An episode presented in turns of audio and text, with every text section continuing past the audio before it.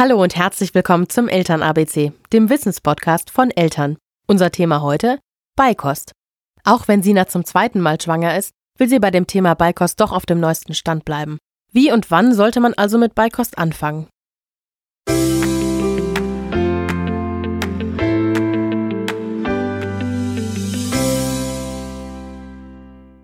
Ich habe ja schon eine große Tochter, die ist mittlerweile schon sechs. Und ähm, unser kleiner Sohn wird ähm, bald geboren werden. Und so kommt auch das Thema Beikost wieder bei uns ganz neu auf den Tisch und wird neu diskutiert werden müssen. Ähm, gelten noch die alten Regeln? Ab dem fünften Monat circa kann man mit Beikost anfangen und dann mit Karotte und Pastinake und auf keinen Fall Kuhmilch im ersten Lebensjahr oder hat sich in den letzten Jahren etwas zum Thema Beikost geändert, auf das man jetzt ganz neu eingehen kann? Unsere Hebamme Wiebke Klug meint dazu, da hat sich tatsächlich ein bisschen was verändert. Und zwar ist die Empfehlung, zwischen der 17. und 27. Lebenswoche zu beginnen. Kurz gerechnet bedeutet das Anfang des fünften Monats bis spätestens siebeneinhalb Monate.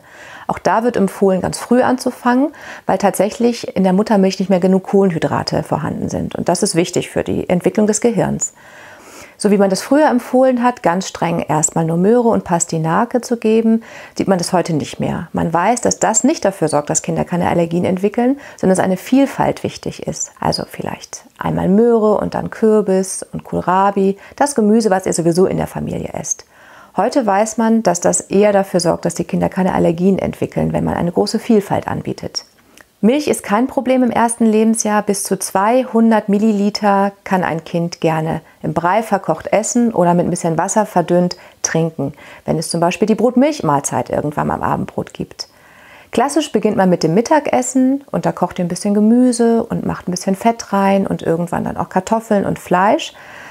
Und die nächste Mahlzeit ist dann klassischerweise der Milchgetreidebrei am Abend. Die nächste Mahlzeit ist der Getreide-Obstbrei am Nachmittag und so würdet ihr euch peu à peu abstillen und im Idealfall ist dein Sohn am ersten Geburtstag mit am Tisch. Dann bin ich ja wirklich überrascht, dass sich in den letzten Jahren etwas geändert hat zum Thema Beikost. Da ich ja noch ein paar Monate dann auch hin habe, bis das Thema mich wirklich konkret beschäftigen wird, bin ich aber doch jetzt gut gewappnet. Das war der Eltern ABC Podcast. Diesmal zum Thema Beikost und ab wann es Zeit wird für den ersten Brei. Hast du Fragen oder Anregungen? Dann schreib uns gerne eine E-Mail an podcast.eltern.de. Und wenn dir der Podcast gefallen hat, dann gib uns auf iTunes 5 Sterne und hinterlasse einen Kommentar. Wir freuen uns, von dir zu hören.